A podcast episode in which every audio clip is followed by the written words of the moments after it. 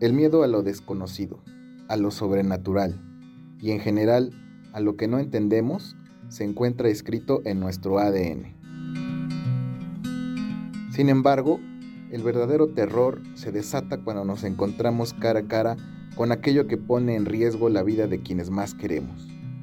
Durante muchas generaciones se han observado luces inexplicables en zonas inaccesibles del Cerro de San Miguel. La tradición oral, al menos de un siglo atrás, relaciona estos extraños fenómenos con la muerte o desaparición de niños en la ciudad de Atlisco. Advertimos que no todo lo que escuchará a continuación es ficción. Este relato es parte de la colección Cuentos al pie del volcán, escrito por Daniel Sánchez López y publicado por Editorial Irlanda. Tómelo con calma.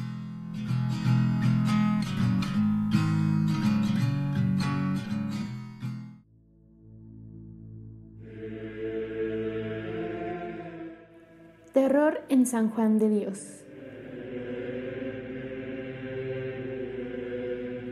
Un expediente policial del año 1929 ha sido objeto de investigación y culto por parte de quienes estudian los fenómenos paranormales.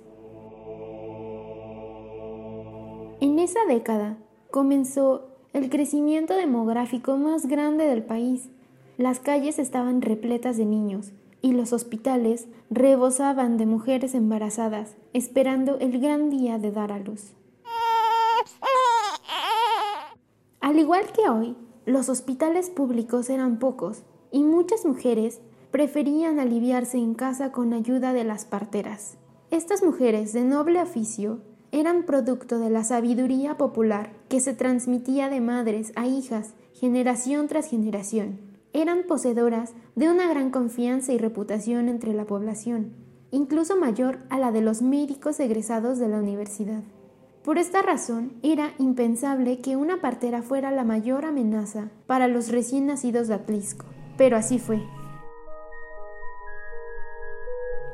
El primer caso reportado de lo que podía ser la obra maestra de un asesino serial ocurrió el 31 de octubre de 1920 en una vecindad de la Avenida Hidalgo, en el primer cuadro de la ciudad.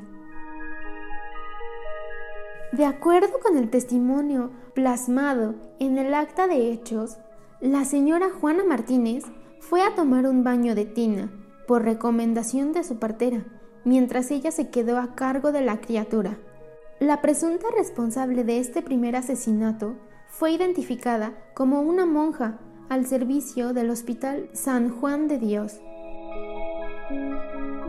Sin familiares ni amigos en la región que ayudaran a dar con su paradero después del brutal asesinato. La escena del crimen fue descrita como algo muy parecido a la mesa de un carnicero. El recién nacido estaba sobre la cama, abierto en canal y con una señal particular, que sería el hilo conductor de toda la investigación.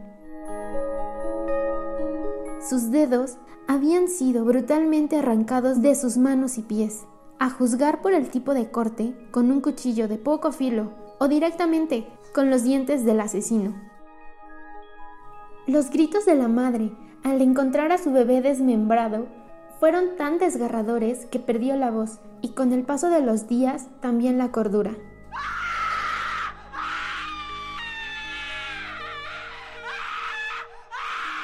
El segundo caso fue aún más perturbador, debido a que el propio padre del recién nacido presenció los hechos y fue incapaz de detener a la culpable.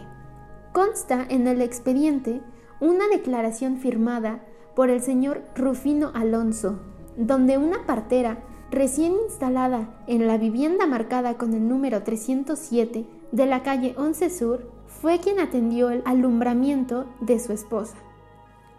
Por la premura de la situación, obviaron las presentaciones y la llevó directo a su casa para que asistiera a su mujer en las labores del parto.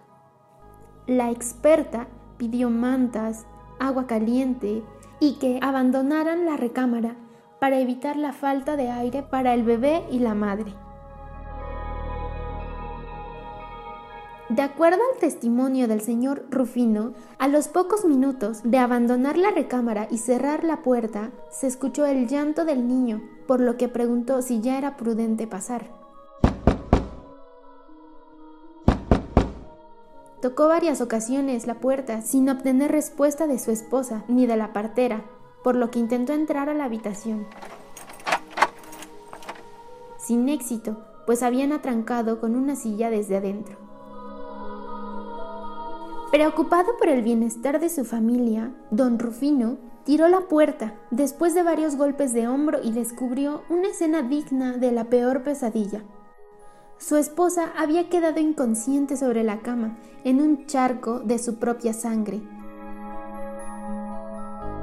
Y la partera sostenía al recién nacido, envuelto en una sábana con una sonrisa malévola. Al reclamar por la salud de su mujer y de su hijo, la criminal soltó una carcajada espantosa y arrojó al bebé al aire mientras huía de la casa. En la persecución, el señor Rufino logró atrapar a su recién nacido antes que golpeara contra el suelo, pero al desenvolver la sábana se dio cuenta con horror que los dedos de manos y pies habían sido brutalmente amputados. Pocas horas después, tanto la madre como el hijo murieron a causa de la pérdida de sangre. Aunque la policía visitó ese mismo día el domicilio de la acusada, no encontraron rastro de que la casa estuviera siendo habitada, ya que se encontraba en proceso de remodelación. La psicosis de la sociedad atlisquense para entonces ya era incontenible. Se habían presentado algunos intentos de linchamiento en varias colonias y juntas auxiliares bajo el argumento de que las sospechosas practicaban la brujería o eran adoradoras del diablo. En las iglesias se ofrecían misas especiales para santificar ojos de venado y se disparó la venta de crucifijos, pues se corrió el rumor de que al colocar uno bajo la almohada de los niños se les protegía de caer en manos de las brujas. Sin embargo, el caso que llamó la atención de las autoridades federales se reportó el 21 de diciembre del mismo año. Médicos y enfermeras reportaron que aquella noche se desató una violenta tormenta y la caída de un rayo hizo estallar las bombillas que iluminaban el hospital San Juan de Dios. Unas pocas velas y las lámparas de petróleo rompían la penumbra de los largos pasillos. Los médicos instruyeron de que se diera prioridad a las mujeres en labor de parto y se cuidara especialmente a los recién nacidos. Hombres de ciencia declararon a la policía que al filo de la medianoche se escuchó una carcajada siniestra en el patio central del edificio que le erizó los pelos del cuerpo a los presentes. Minutos después, todas las puertas fueron abiertas violentamente por una fuerte corriente de aire que apagó las velas y tiró al suelo las lámparas de aceite, provocando que algunas cortinas y camas fueran devoradas por el fuego. El personal asustado y confundido acudió a apagar el inicio de un potencial incendio catastrófico para toda la institución. Después de controlar la situación, escucharon el llanto simultáneo de ocho niños que estaban en la sala de cuneros. La escena que presenciaron al cruzar la puerta desató el llanto de los médicos y la histeria de las enfermeras. Los ocho recién nacidos aún estaban vivos, pero se retorcían de dolor, agitando los muñones, pues les habían arrancado los dedos de los pies y manos. Una ventana estaba abierta y a través de ella vieron que una mujer de avanzada edad se alejaba corriendo rumbo a la escalera ancha, emitiendo la misma carcajada siniestra que se había escuchado minutos antes en el patio del hospital.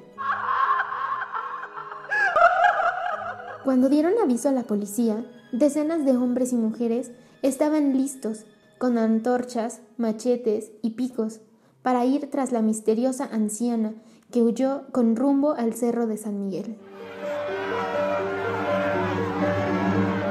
Una verdadera cacería humana se puso en marcha y no dejaron ni un rincón del cerro sin ser revisado meticulosamente a su paso. Cuando iban a mitad del camino rumbo a la capilla, volvieron a escuchar la misma risa macabra del hospital y apretaron el paso El grupo dirigido por el oficial de policía Telles y un médico de apellido Cruz vieron a la vieja trepar por un acantilado con la misma facilidad que una araña trepa por la pared. Alguien entre la multitud le disparó en tres ocasiones sin que pareciera hacerle daño alguno. A unos 30 metros de altura, sobre sus perseguidores, en la vertical de un peñasco, la vieja miró hacia abajo y comenzó a reír nuevamente. Mientras la muchedumbre le gritaba, ¡Bruja! ¡Bruja!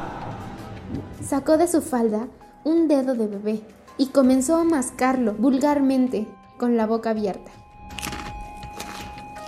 Después de tragar su bocado, comenzó a rascar con desesperación en la pared de roca maciza, hasta que abrió un pequeño hueco, donde brotó una luz rojiza como las llamas del infierno. Primero, introdujo su brazo izquierdo, luego la cabeza, el brazo derecho, después el tronco y al final las piernas, que se movían rápidamente con señal de esfuerzo. El agujero se cerró tras de ella, y un silencio estremecedor se apoderó del ambiente. Así cierra el expediente de uno de los crímenes más horrendos que se hayan cometido jamás en el Valle de Atlisco. Y muy probablemente el origen de la leyenda de las brujas en el Cerro de San Miguel.